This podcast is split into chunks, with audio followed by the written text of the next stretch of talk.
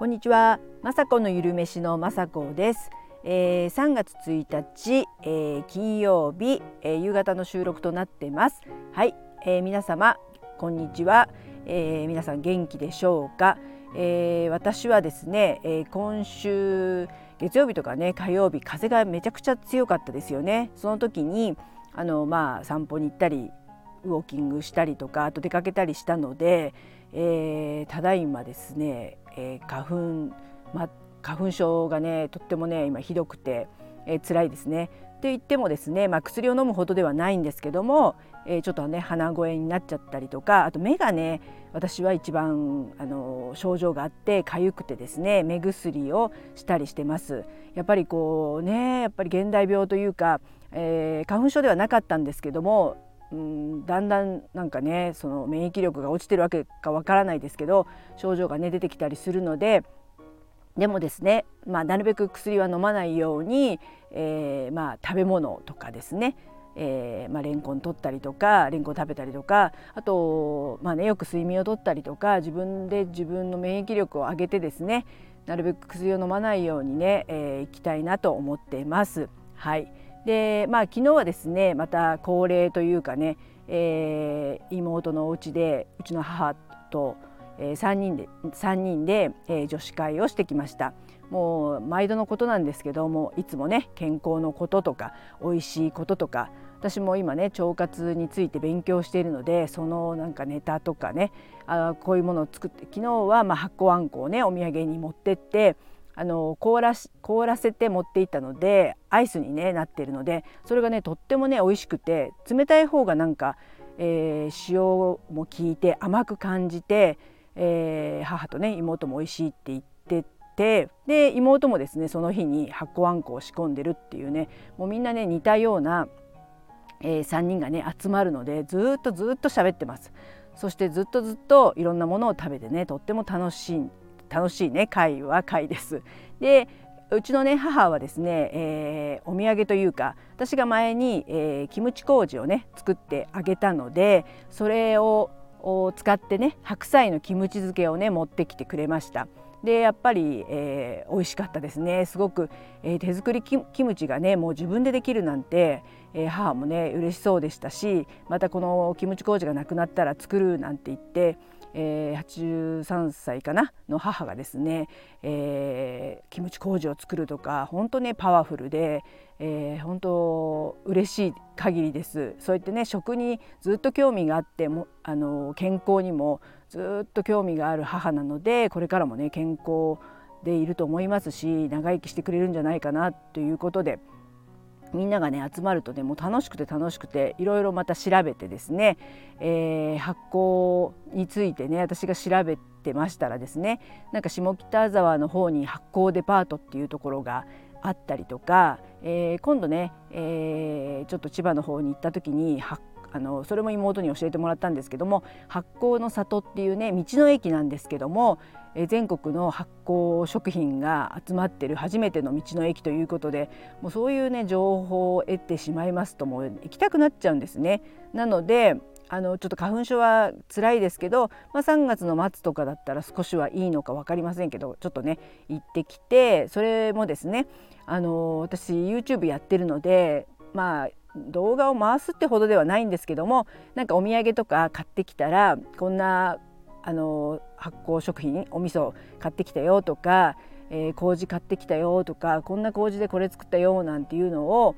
なんか動画にできたらいいかなって今ねちょっと妄想してます。まあ本当腸活おばさん雅子のゆるめしってやってますのでまあそういったものもねえーまあ、道の駅だとか先ほど言った下北沢にある発酵デパートっていうのがあるのでそういうとこ行ってみたくなりました。でそれを、まあ、レポートするわけではないですけど、まあ、写真を撮ってきてそこで食べたものとかを紹介したりとかできたらまたそれはそれで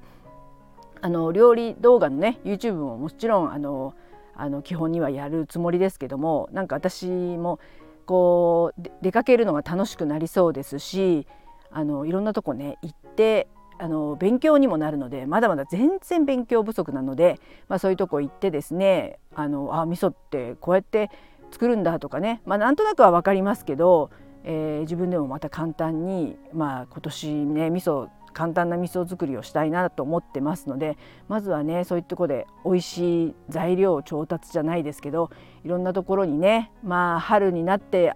急にまた暑くなって夏とかになっちゃうんですけどもお出かけもね楽しんでいきたいと思っています。はいで、えー、今日はですね5時になりますと、えー、白菜キムチの動画が上がります。えー、先週キムチ麹を、えー、上げて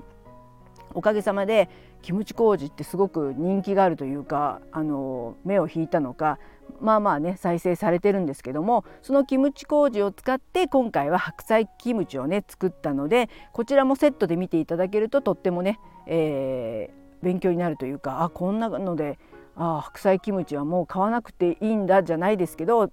手作りでね白菜キムチ漬けができるとすごくね私は特にねもう嬉しくてですねもうあのキムチねもちろん大好きでこれからもたまには買うと思うんですけどもまあ白菜がね今美味しい時期なので、えー、塩もみさえしていただければですね塩もみして水をよく切ったところに、えー、キムチ麹をですね入れてあとはまあナンプラーでも魚醤でもそういったあの美味しい醤油を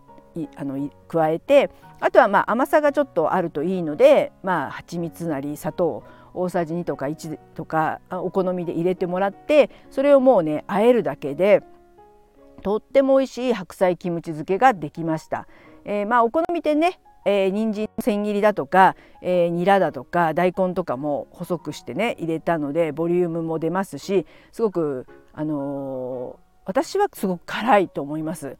あの韓国唐辛子辛くないとはいえねあのたっぷりキムチ麹に入ってるのでもちろんピリ辛で美味しくてそして麹の甘さも加わってるのでその最後にねあの蜂蜜大さじ2入れてもいいですしあの大さじ1とかあの極力砂糖は少なくしてもらってもあのサラダ感覚かな？サラダ感覚のキムチ漬けが食べれるのでもう白菜バクバク食べれます。はい、これはね野菜が取れますし発酵食品を気軽に取れるのでとってもねおすすめです。えー、普通にあの角的とかもできますし